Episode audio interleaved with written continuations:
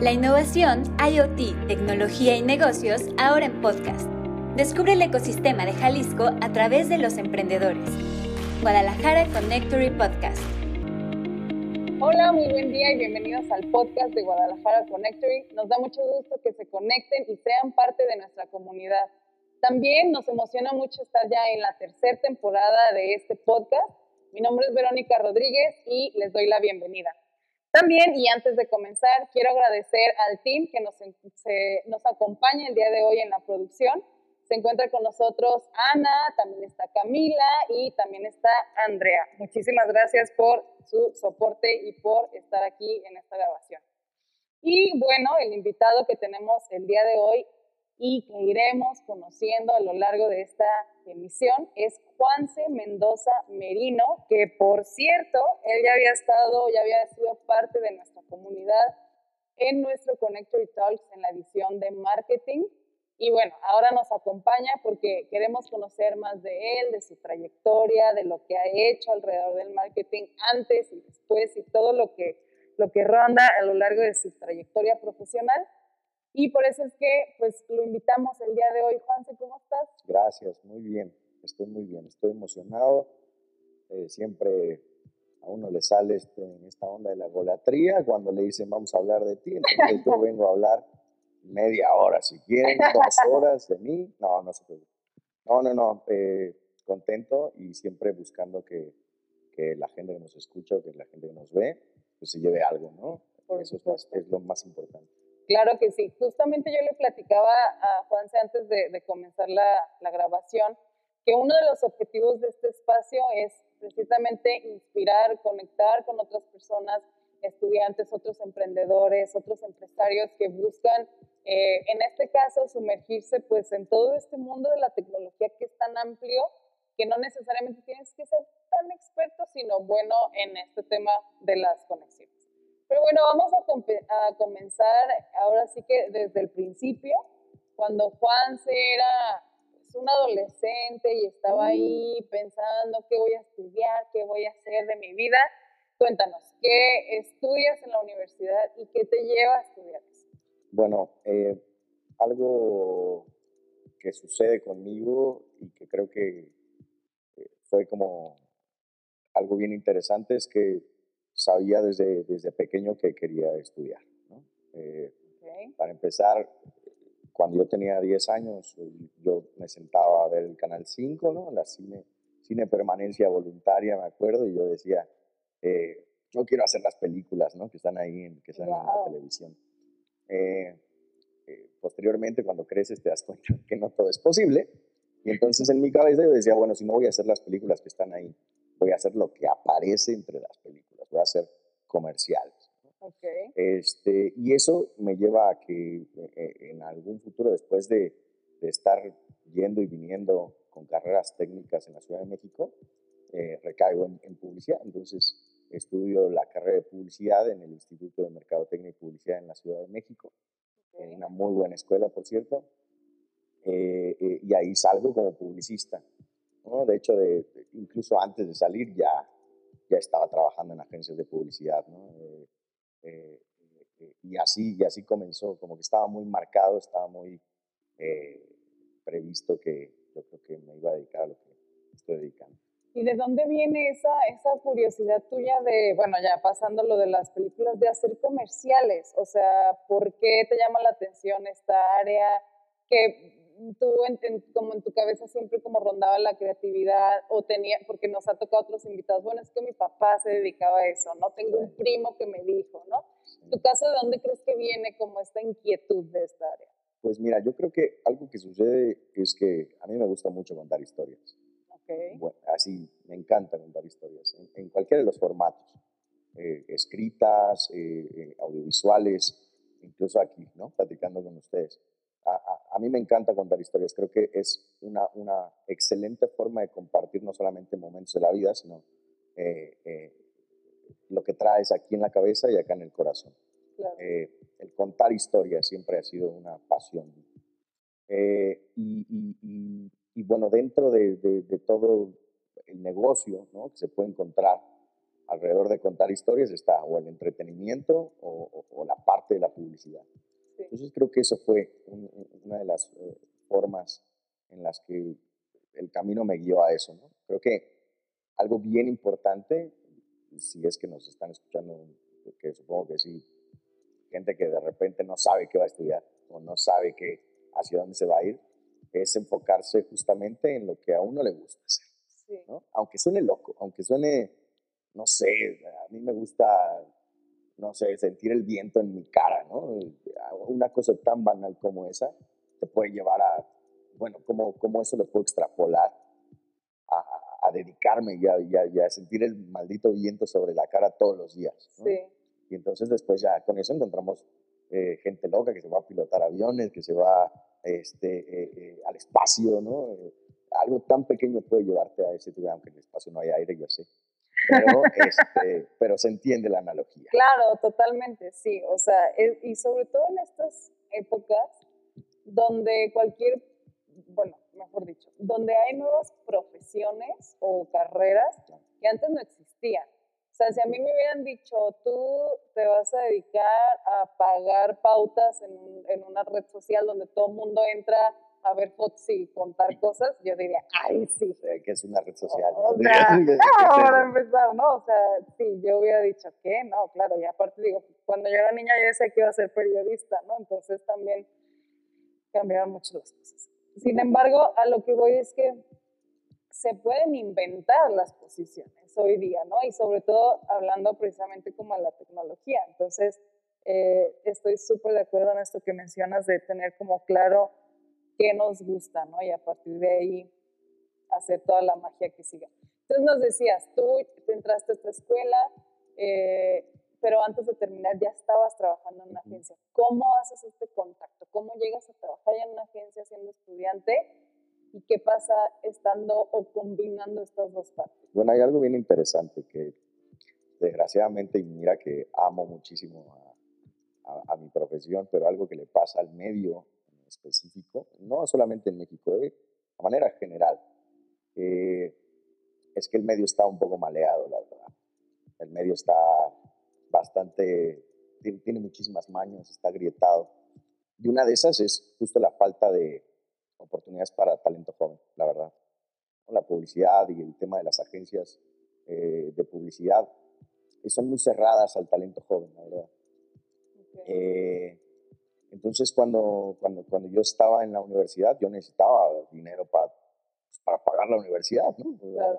Uno necesita cubrir ese gasto porque no es, no es algo que te enseñen en, en, en el Politécnico, que también soy Politécnico o, en la UNAM o en una escuela de gobierno, en una universidad de gobierno, eh, lo más cercano es relaciones internacionales por ahí, pero publicidad como tal pues, no existe. Entonces tienes que ir a una escuela de pago. Entonces yo eh, necesitaba dinero para, para, pagar esta escuela.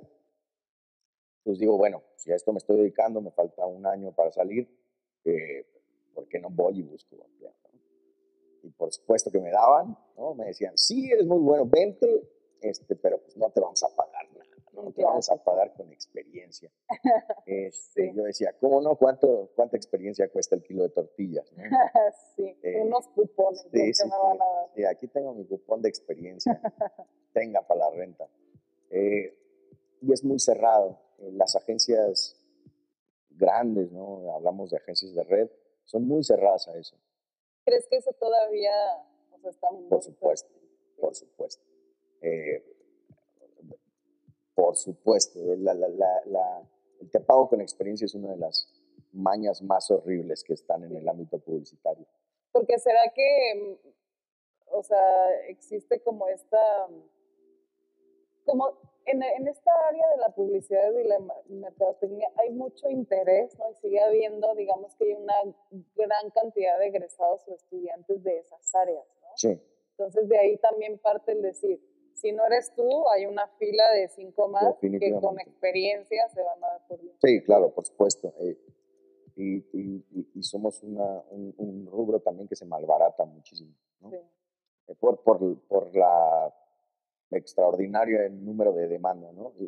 Desde, desde las personas que salen, porque el, el, el, rubro del marketing y de la publicidad está lleno, siempre les digo a, a, a mis alumnos cuando daba clases, este, eh, que está lleno de, de profesiones frustradas. ¿no? El diseñador es, eh, quería ser artista plástico, el, el, el, el copywriter que quería ser escritor, ¿no? el, el, director creativo quería ser cineasta, está lleno de profesiones frustradas. ¿no? Los, todos los que quieren trabajar en la tele, que estudian comunicación y están ahí en la parte de estrategia, todos eh, son profesiones frustradas. Este, y eso te, te, te, frustra y te lleva a que, a que pues realmente va, a sonar muy drástico de lo que voy a decir, pero me atreveré a decir que ni la mitad de la gente que está en la parte de publicidad y marketing quiere dedicarse a la parte de publicidad y marketing. ¿O era su plan inicial? Sí, no, no, no era el plan, no, no era como eso. Este, y, bueno, para terminar lo que te estaba diciendo al inicio, eh, busco, busco, busco, eh, no, hay, no hay de dónde, eh, y entonces me pongo a trabajar de otra cosa hasta que uno de mis profesores, que es Carlos Jiménez, que abrazote en ese entonces era eh, director de marketing de Paramount Pictures, le dice a una de sus agencias, así de, ¿sabes qué? Este cuate, para que pague su escuela, eh, mételo a tu agencia. Y entonces me meten a una agencia, así como de apestado, ¿no? Así en, una esquina. O sea, sí, este tú, veías que había ese, ese trato como de que, bueno, sí el nepotismo te trajo aquí. Sí, es, muy así, es muy así, es muy así, la verdad. Este, te digo, hay muchas grietas. En, yo puedo hablar desde el, desde el medio donde estoy, ¿no? Que seguramente eso se replica en muchísimos otros ámbitos. Pero, pero sucede, no le apuestan al, al, al, talento joven, ¿no?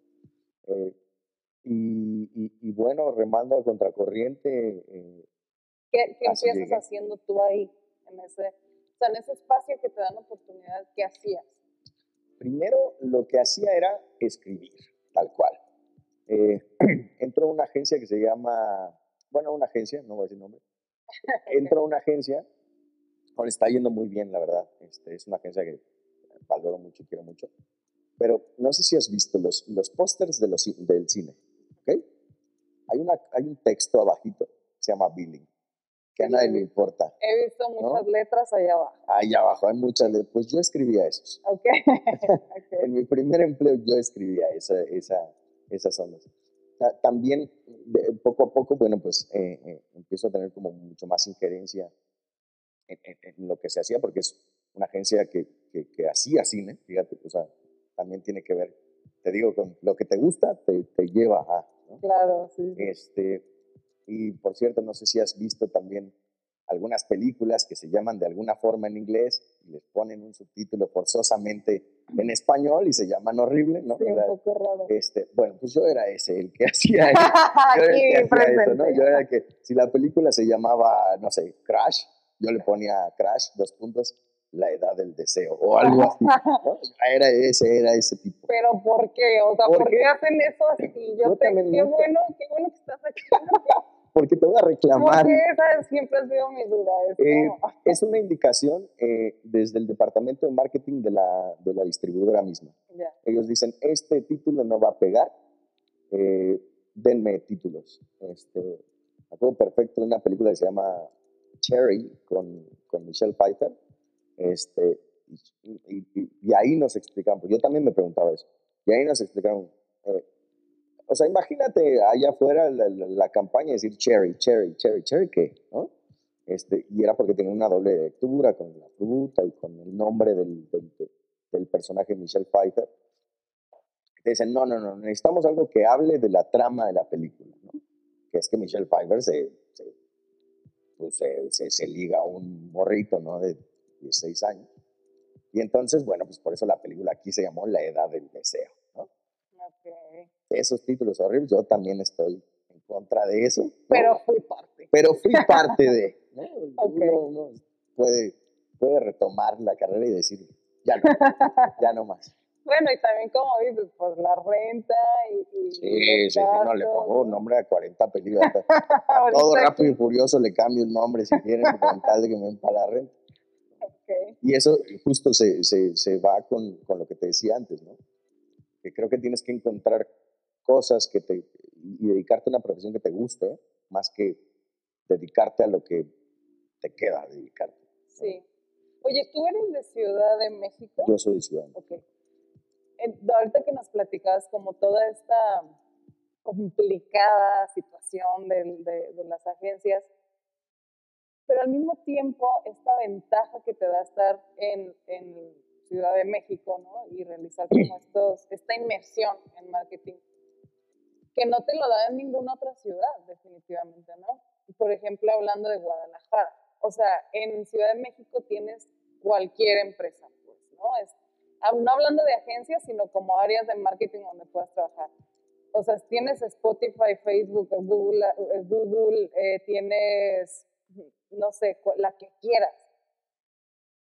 O sea, ¿cómo es también esta parte de decir, o más bien, específicamente la pregunta es, ¿tú crees que es necesario irse a la Ciudad de México para poder escalar una posición de marketing donde digas, ya estoy como en las grandes ligas, o crees que se pueden hacer cosas desde la ciudad donde estés? Digo, porque Guadalajara igual es grande, pero sabemos que vivimos en un país centralizadísimo. Entonces, ¿qué piensas tú como desde esa perspectiva? Creo que sí. Creo que para un upgrade eh, en marketing y publicidad, sí estar en la Ciudad de México es es una ventaja y también creo que no debería ser. Creo que es otro error también. Eh, eh, hay muchísimo talento, no solamente en Guadalajara, o sea, hay muchísimo talento en, en, en Guadalajara o Monterrey o Querétaro. Hay, hay, talento por todos lados, o sea, e, en Veracruz, en, en todos los estados hay, hay, hay chicos súper talentosos y que sabes qué, que se pierden y se dedican a otra cosa porque precisamente les dicen, va, te contrato acá en Ciudad de México, vente, ¿no? Eh, ¿Y cómo me voy? ¿Cuánto me vas a pagar? No, te voy a pagar con experiencia, ¿sabes? Entonces dicen, no, no me puedo ir para allá. Sobre todo, eh, estamos hablando del promedio de la renta en la Ciudad de México. Es sí, o tienes que tener seis roomies, ¿no? Para poder vivir en una Sí, sí, sí. Este, entonces, eso mengua el desarrollo de un chorro de, de, de talento que está pues que no está en la Ciudad de México o que no está en las ciudades. Eh, y es un error, definitivamente es un error del medio. Eh, ¿Pero qué crees que sea? O sea, ¿por qué las compañías no vienen y aperturan aquí esos espacios o esas grandes agencias? Es que es como difícil ir contracorriente, ¿no? Que alguien, no sé quién, debería comenzar a hacerlo para que sucediera, ¿no? Como esta cadena de, o este desenlace. Por supuesto. Pero es complejo porque aún así no, no, no, no pasa. Es, es, como mover al elefante, la verdad. Es, es, difícil. Pero justo ahí es donde entra la, el valor de las nuevas agencias o de las agencias pequeñas o de las agencias eh, eh, que tienen una perspectiva diferente. ¿No? Eh, igual y ahorita entramos a, la materia de la agencia eh, de nosotros, pero, pero justo es eso, es si tienes algo, eh, hay, un, hay un, hay una película que se llama El Método, es española, que en realidad es una obra de teatro, véanla, este, donde hay una escena donde los, los que están en la oficina tienen que decidir si corren a alguien con base en que uno de, eh, en, que este tipo eh, lo despidieron de su empresa por denunciar eh, un daño a la ecología ¿no? de la empresa. y entonces todos dicen, bueno, no, el tipo es un héroe porque o sea, lo corrieron por algo que estaba haciendo bien, ¿no? este, los culpables son la, la, la, cúpula, ¿vale?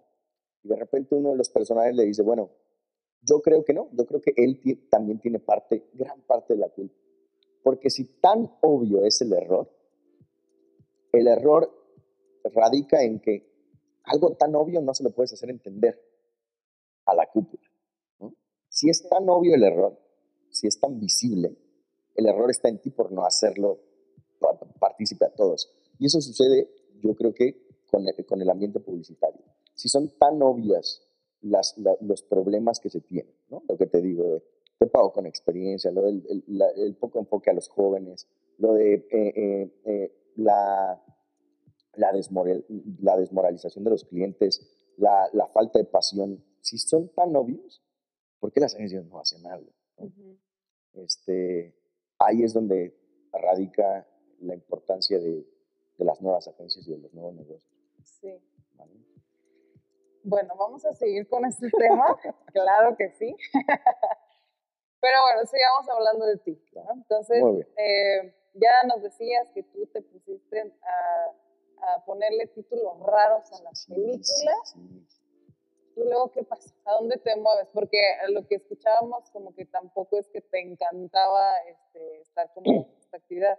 Luego de ahí, ¿qué pasa? ¿A dónde, ¿A dónde te mueves? ¿Quién te busca? ¿Hacia dónde miras? No, al inicio, al inicio no me gustaba mucho, este, pero después me, me empiezan a dar mucha más apertura y la verdad es que disfruté mucho estar en esa agencia, es una agencia que ahorita le está yendo extremadamente bien y ojalá le vaya mucho mejor. Después me voy a otra agencia eh, que se llama Ferrer, que es la agencia de uno de los publicistas más grandes que ha habido en, en, México, de Eulalio Ferrer, este, hoy dirigida por Juan Cristóbal Ferrer, que es su hijo.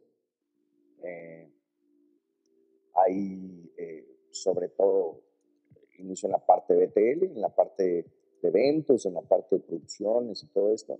Y después me voy al equipo de Toyota. Eh, llevo durante tres años la comunicación de, Toyota México para, para, muchos de sus coches. Eh, y después de ahí me voy a otra agencia que está enfocada meramente en la parte de, eventos y de experiencias. Eh, que es primer nivel, que es la, la, más grande en, en, ese rubro en México. Eh, después me voy a una, a una más pequeña, pues, justamente por salud mental, yo decir, se llama GI. Eh, y a la par, eh, como ya tenía mucho más espacio, trabajo como director creativo para una agencia que se llama Thornco en Shanghái, a manera remota este, y trabajo para otras agencias de manera de consultoría. Ok, vamos, vamos a hacer una pausa ahí porque eso está muy interesante. Lo que acabas de decir, por salud mental, wow. O sea, sí, claro, de hecho es una de las confesiones. Yo no trabajaría en una agencia. Se me hace que es como demasiado, ¿cómo es posible que alguien pueda tener tanta cabeza para tanto? Empresas, sobre todo las pequeñas, ¿no? Que manejas tres, cuatro cuentas, cinco, no sé.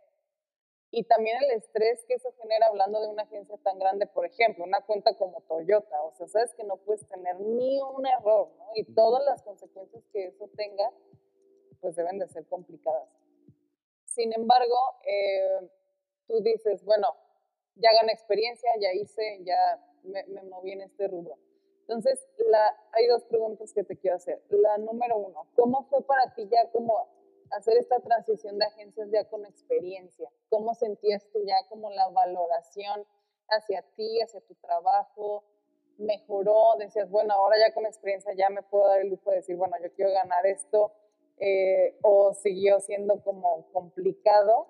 Y la segunda, ¿cómo empiezas a hacer esa inmersión con agencias publicitarias internacionales? Claro. Eh, bueno, la primera pregunta con respecto a, a, cuáles son los, las trabas, hay un buen. Y, y sabes que no es tanto el, no es tanto lo que haces, ¿no? No es tanto el tengo que hacer tanta cosa para tantas marcas o, o, tengo que partir mi cerebro en seis, siete mundos, ¿no? Por un lado vendo coches y por otro lado vendo pañales y por otro lado vendo este, soluciones de tecnología, ¿no? A eso no le veo tanto, tanto problema, porque la gente es talentosa y, y, la gente que quiere puede, ¿no? Eh, yo creo que la traba más grande es otra vez, perdón, voy a sonar bien populista, pero es otra vez la estructura del medio. ¿no? Ok. Eh, hay muchas cosas que no te permiten, eh, otra vez, hay muchas mañas y hay muchas cosas que no te permiten ni crecer, ni aprender, ni sobresalir. ¿no? y hablamos de cosas tan profundas como temas raciales, por ejemplo.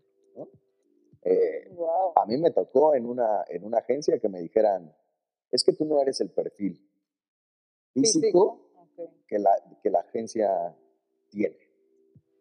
¿Qué impacto? Eh, eh, está cañón, ¿no? Este, en otra agencia también me, me, dijeron en algún momento, es que tú no vistes de la manera adecuada en la que debería de vestir un director creativo, ¿no? O sea, yo iba así como ahora, ya sé que no vengo de traje, ¿no? Pero este, hay directores creativos que van en chanclas y bermudas a, a, presentar con los clientes. Claro. Pero era, era un tema mucho más de clasismo y de, racismo que a veces parece que no existe, pero y que se disfraza, se disfraza de presentación, ¿no? O sea, de formalidad. Pero por supuesto que existe, ¿no? El, el hecho de que el, edadismo dentro de la, del ambiente publicitario existe, ¿no? Eh, eh, somos los, los, creativos, somos como, como, como jugadores de fútbol, ¿sabes? A los treinta y tantos ya, mm, ya, no sirve, ya, ya no eres tan creativo. Este, es más creativo no, ya de 25. Ya, se ve grande.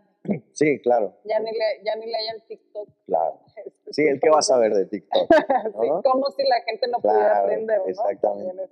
Sí, o como si no fuera algo de dominio, ¿sabes? O, como si no fuera una herramienta. Una herramienta, creo claro. Que, creo que eso es algo bien importante. Creemos, creemos que la creatividad y, y todo esto que tiene que ver con el marketing y con la publicidad baja el dedo gigante de Dios y nos toca la cabeza y es, ah, ya eres creativo. Sí, y ya y toca según la generación. Ahorita está tocando a los claro, hay que hablarle a los centenios.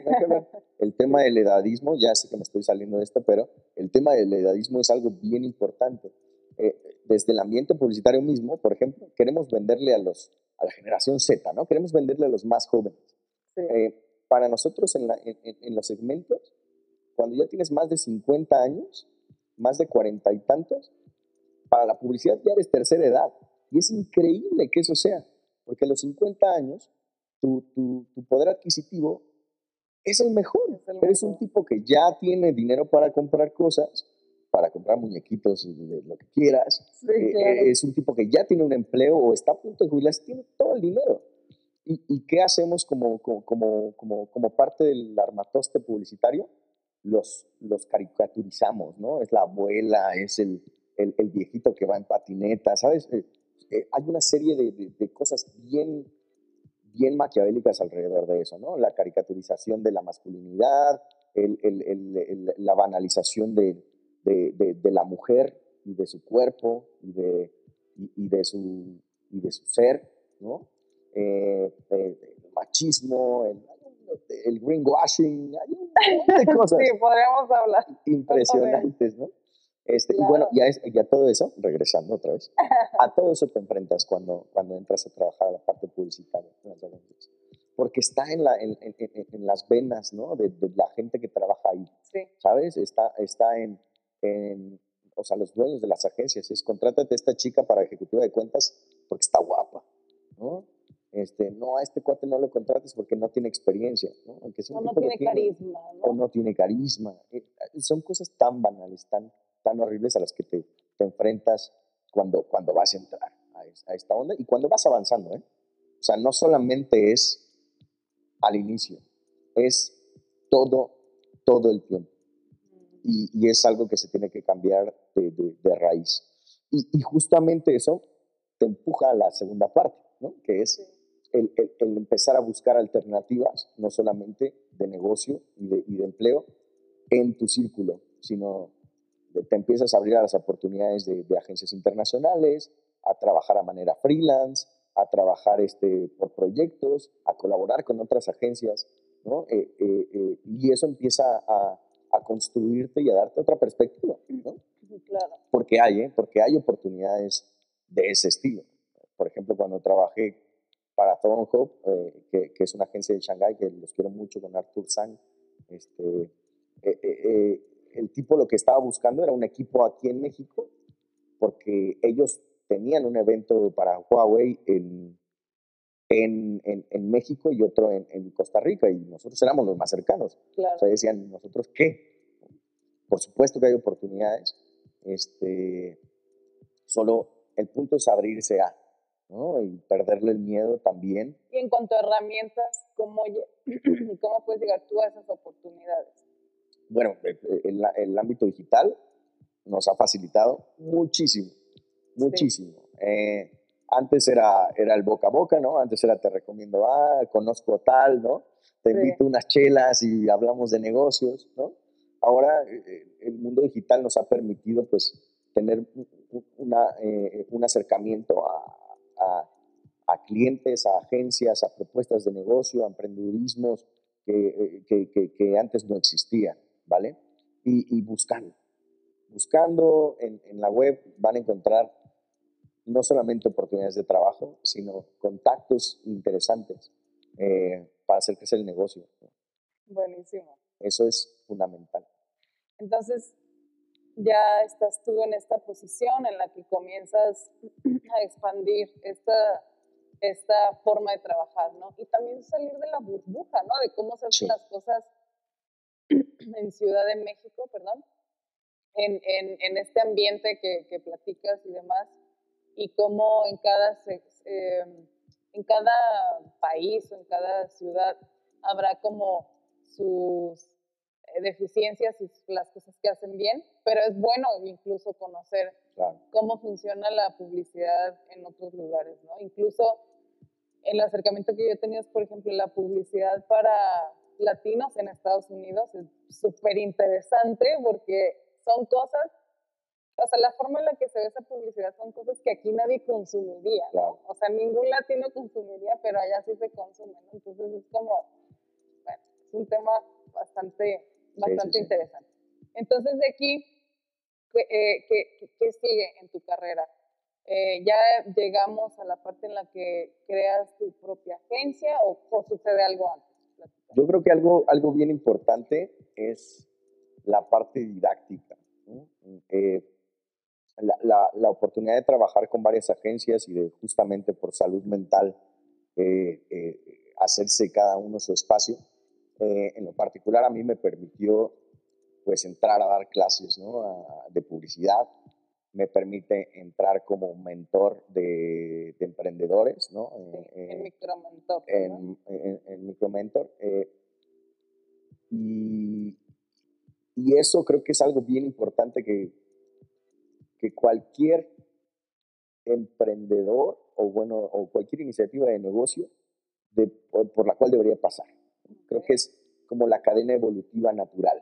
Es, tú sabes hacer algo, te gusta lo que haces, a la gente le gusta lo que haces, bueno, enséñalo, ¿vale? Muéstralo, ponlo a prueba con, con, con, con, la nueva gente. Igual y lo que estás haciendo no va a funcionar en 10 años, ¿sabes? Entonces ponlo a prueba, ve si funciona, ve si tus metodologías, si, si tu forma, si tu perspectiva ante el mundo funciona. Y si eso empieza a, a ayudar a otros negocios, a, a, a otras mentes, a otras personas, estás listo para iniciar el negocio que, que quieres. En lo particular, una opinión muy particular. Excelente. Eh, pero creo que es como, como, ese paso que a veces nos saltamos, ¿no? Es así de, ah, ya me va bien, voy a poner mi negocio. ¿no? Es como y, te das cuenta de que no sabes muchísimas cosas, ¿no? Que, no sabes ni qué es el SAT, ¿no? Que no sabes... Este, la constancia, no sabes ni dónde sacarla. ¿no? sabes, no sabes qué sucede, te, te enfrentas a... que eso va a pasar constantemente. Claro siempre te vas a enfrentar a cosas que no sabes, pero eh, algo interesante es eh, cómo te puedes enfrentar a ellas desde un punto antes, ¿no? Si ayudas a emprendedores, pues ellos te van a decir, ¿sabes qué? Me estoy enfrentando a esto, me estoy enfrentando a esto otro. Y cuando te toque, pues lo vas a poder bajar. Entonces, creo que ese punto didáctico, trabajar con, con, con los morros que están en la universidad es a mí me, me llena muchísimo, me, me, me encanta eh, eh, trabajar con la gente joven, enseñar, me encanta eh, darles esa perspectiva y sobre todo bajo una, bajo una idea que es tratar de evitar a toda costa de que se enfrenten con las cosas horribles que, con las que te enfrentaste tú. Claro, sí. Ahí está. La protección de gran parte de la responsabilidad que tenemos como profesionales. Es hacer que, que, lo que nos pasa mal no les pase.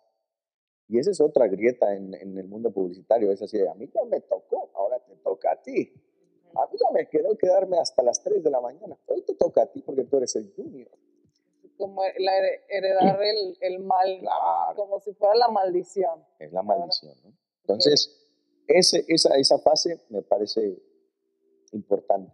Y luego ya la parte, la parte de, de, de comenzar a tomar acción contra todas estas grietas. ¿no? No, puedes, no puedes combatir todos esos problemas si no te metes al tablero a jugar. Totalmente, claro. Definitivo. Entonces, por eso, por eso se crea, se crea Ampersand. Wow. Y entonces, el gran reto, como dices tú, entrar ya al tablero. ¿Cómo es entonces para ti crear esta agencia? Empiezas tú, te alías de varias personas, a qué se enfrentan, cómo empiezan a armar el equipo. Bueno, lo, lo interesante es eh, la planeación. ¿Cómo, ¿Cómo, llega la idea? La idea llega de la frustración, tal cual. Claro. O sea, es eh, el, en, en, el, en el rubro, la verdad es que la frustración es imperante, es constante. Es increíble la cantidad de gente a la cual le preguntas si está frustrada con algo en la publicidad y dice que sí. con algo. Con que sale tarde, con que su jefe es un idiota, con que... Que no tiene los este, recursos para... Sí, o con que no, la agencia donde estoy es muy pequeña, este, no, no, no me gusta el trabajo que hago, miles y miles de frustraciones, ¿no? Sí. Entonces lo que hicimos, dos socios y yo, fue justamente enfocar esas frustraciones y dijimos, bueno, aplicar los principios del, del marketing, ¿no? Si, si alguien está ávido y necesita de una propuesta desde dentro diferente, pues ¿por qué no hacer una propuesta diferente que, que sabemos que le va a costar el triple o el cuádruple llegar a, a, los niveles de, de, agencias gigantescas, pero por lo menos tendremos la idea de que se está haciendo por el camino del bien. ¿no? Y, y, y, fueron dos años de planeación, tal cual. Eh, tal cual, aplicando los, los, los conocimientos que teníamos, hacer, eh, o sea, y, creo que eso, si nos están escuchando gente que va a emprender, antes de perderle el miedo a iniciar el negocio, debe de perderle el miedo a tardarse lo necesario planeándolo. Eso es bien importante. Sí. O sea, te digo, nosotros nos tardamos dos, dos años casi en, en, en, llevar a cabo la agencia pero desde el primer día que teníamos la agencia sabíamos qué tipo de gente iba a trabajar, con qué tipo de clientes íbamos a, a, tener sociedad, este, hacia dónde queríamos llegar, cuántos queríamos facturar, eh, eh, qué problemas nos íbamos a enfrentar, o la mayoría los teníamos planeados, este, y eso hace el, el camino mucho más fácil. Eh, Aunque al inicio esta impaciencia, ¿no? Podría indicarte lo contrario, pero claro. Claro. Totalmente, porque no, lo que pasa con muchos emprendedores es que van construyendo sobre la, sobre la marcha, ¿no? incluso cambiando el modelo de negocio. Claro. Al momento de... Sí, sí, sí, te das cuenta de que no. Eh, eh, yo creo que la parte de, de, crear negocios no tiene el margen de error para, para justo esto, ¿no? Prueba A, B. Eh, tienes que estar, tiene que tener una planeación completamente extensa y clara. Y, y, eso es algo a lo que nos enfrentamos también eh, ya con, la, con, con, los clientes con los que trabajamos, que nosotros no les decimos clientes, les decimos socios.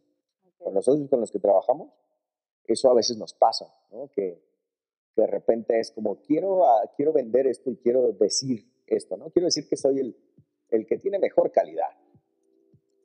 Y dices, bueno, ¿calidad de qué, no? O sea, sí. eh, la gente que trabaja contigo está convencida de ello. Y además tiene eh, ese ranking, ¿no? Sí, claro. Eh, ¿Y por qué la competencia no lo es? Hay, hay, una anécdota bien, bien interesante en una de las agencias en las que trabajamos, este, que era eh, un, un, socio que era de, de, galletas, ¿vale? Vendía galletas y entonces llega la Navidad y nos llama a una junta y nos dice, ya va a ser la Navidad y yo quiero que hagamos todo lo posible por ser la galleta de la Navidad porque la competencia acaba de sacar un comercial que dice que es la galleta de la Navidad. Yo no me voy a quedar atrás porque yo quiero ser la galleta de la Navidad. Nos vamos atrás, nos ponemos a, a, ver, nos ponemos a ver data, nos ponemos a ver sus números, nos ponemos a analizar qué sucede con la competencia y, y, llegamos con él de nuevo y le decimos, pues sabes qué, no te vamos a hacer nada. Y dice, ¿por qué? Mira las ventas en, en, en, en, Navidad. Tú eres la marca de galletas que más vende, tú eres la galleta de la Navidad. Y sin decirlo, este, no hace falta, no hace falta que, que, que gastes de más en un esfuerzo que, que ya cumples. ¿no? Y a eso me refiero con, con, la, con, la, con la falta de planeación o con, la, con el poder de respuesta ante lo que sucede diariamente, ¿no? Es, yo quiero ser la galleta de la Navidad, bueno, ya eres, ¿no?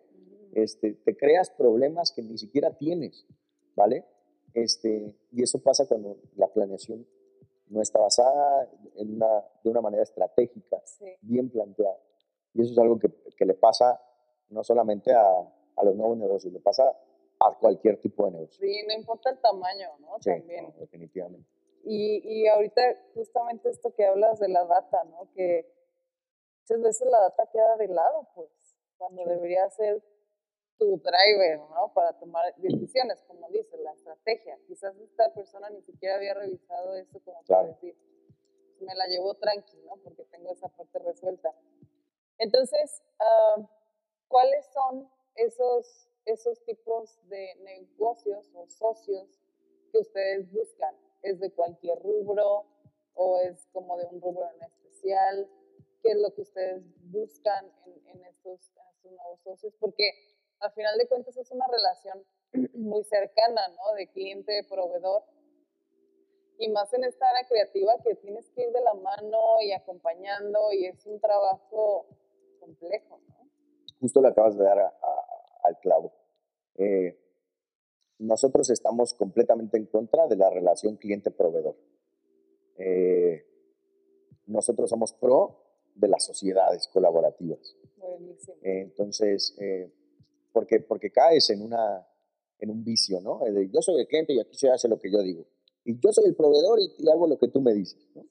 Cuando, cuando en realidad el objetivo es el, el, mismo, ¿no? Llevar a la marca al siguiente nivel. Entonces, en Amperson lo que hacemos es no enfocarnos en, en la marca como tal, o en el negocio como tal, o en la relación cliente-proveedor. Lo que nosotros hacemos en Amperson es enfocarnos en la persona, tal cual. Entender que el marketing, desde su concepción básica, habla de las personas y de cómo ellas pueden satisfacer su, su, su, su necesidad de consumo, ¿vale? Pero habla de personas. Entonces, lo que nosotros buscamos, con lo que trabajamos y lo que abonamos y a quienes enseñamos son a personas. Amperson tiene la, filosofía de que la persona es el centro de todo.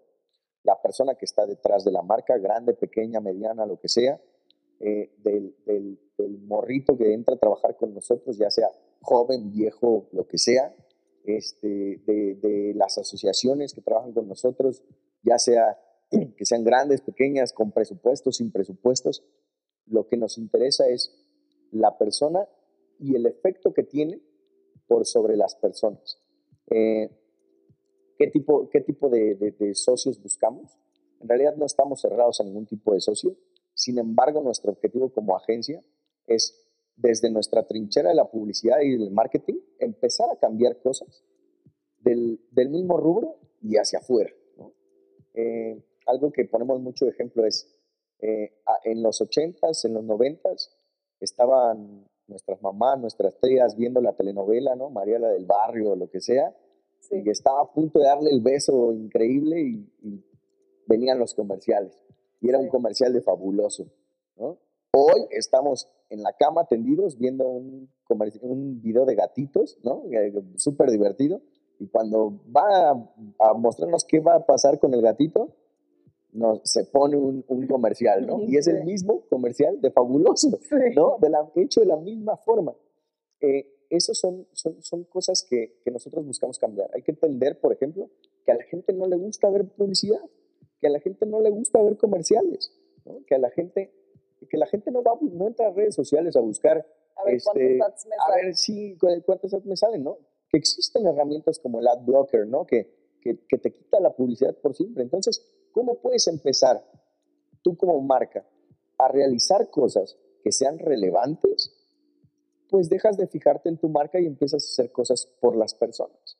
Empiezas a hacer iniciativas por el ambiente, inicias, eh, eh, empiezas a hacer iniciativas en pro de, las minorías, empiezas a hacer eh, iniciativas para con tu producto y mejorarlo para poder ayudar a, personas de bajos recursos, empiezas a hacer cosas que realmente cambien y que realmente le interesen a la gente, ¿no? Este, por supuesto que a la gente le va a interesar muchísimo que, su nombre esté en la etiqueta de Coca-Cola durante uno o dos años, pero le va a interesar más dentro de ocho o diez eh, en la cantidad de agua que gastas para, para, para, para realizar tus productos, ¿no?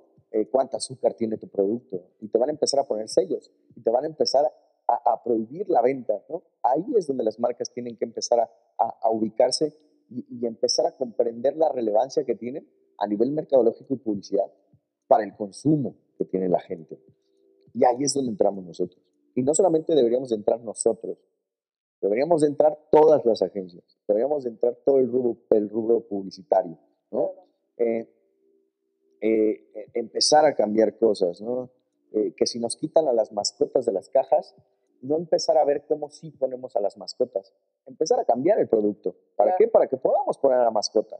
Y porque esa es la raíz del problema, ¿no? No que esté el tigre ahí en la caja. Pues. Definitivamente.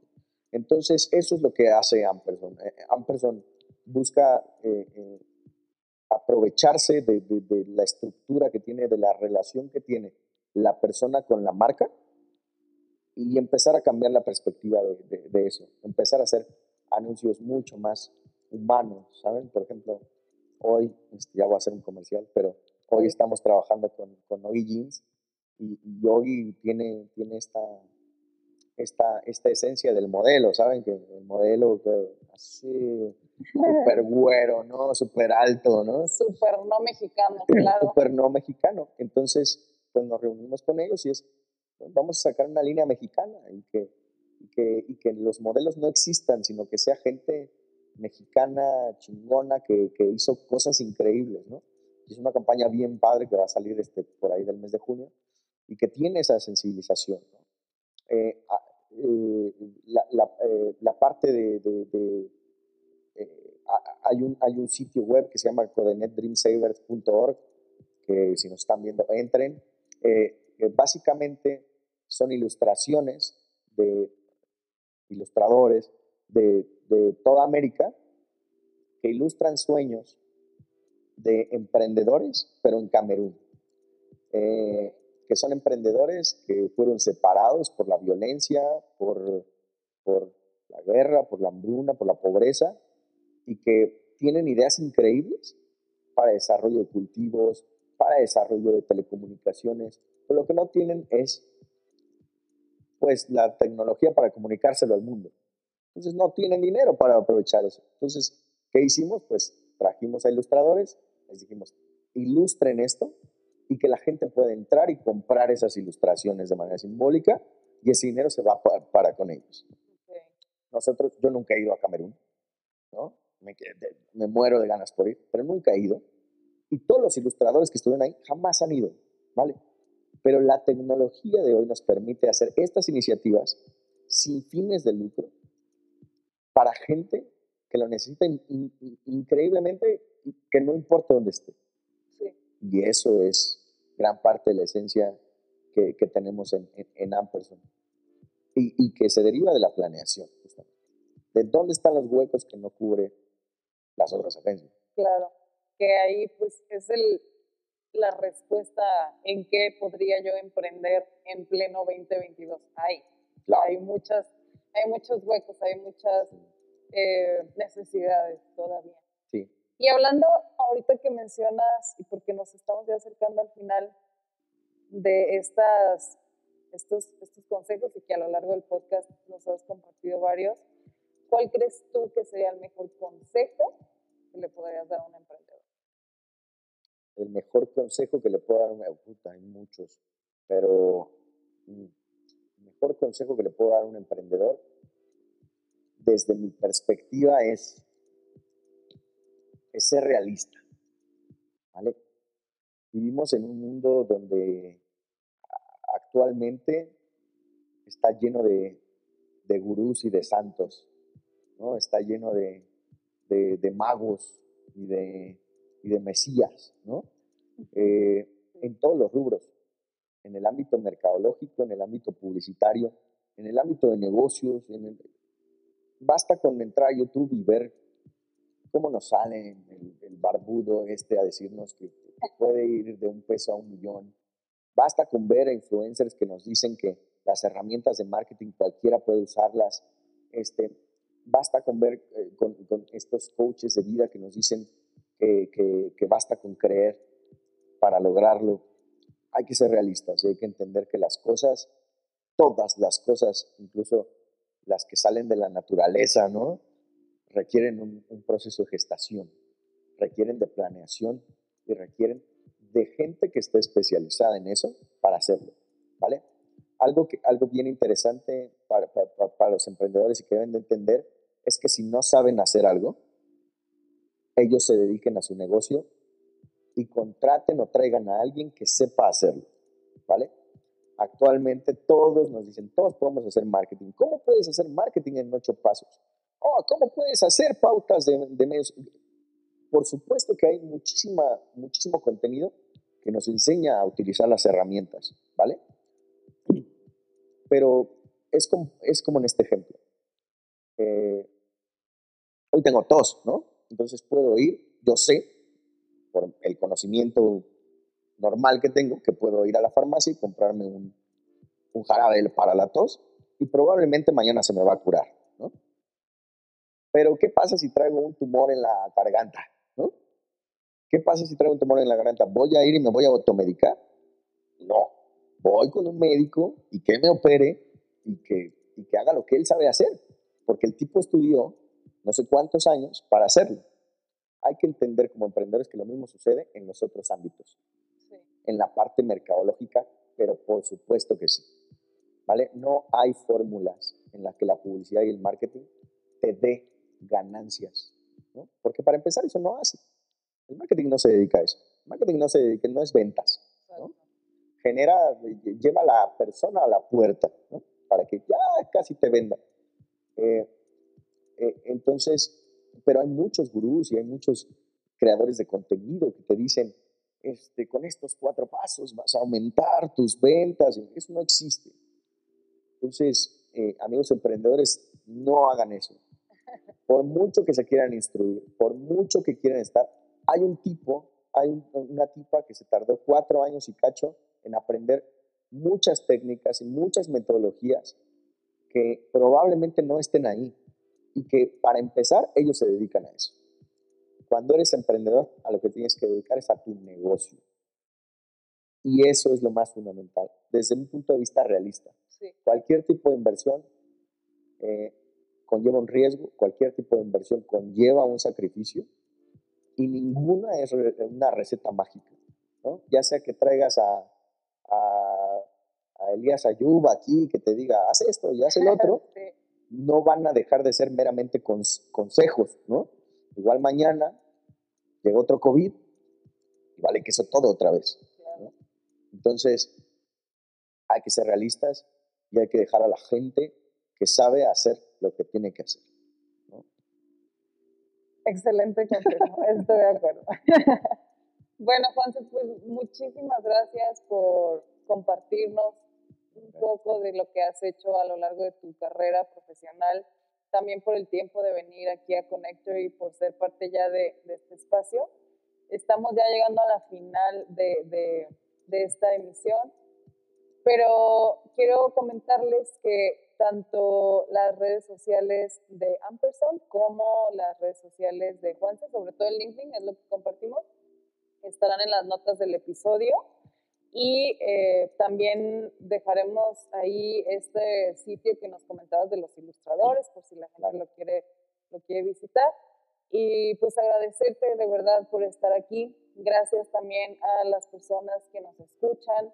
Recuerden que estamos a través de todas las plataformas de streaming. Subimos también esto a YouTube.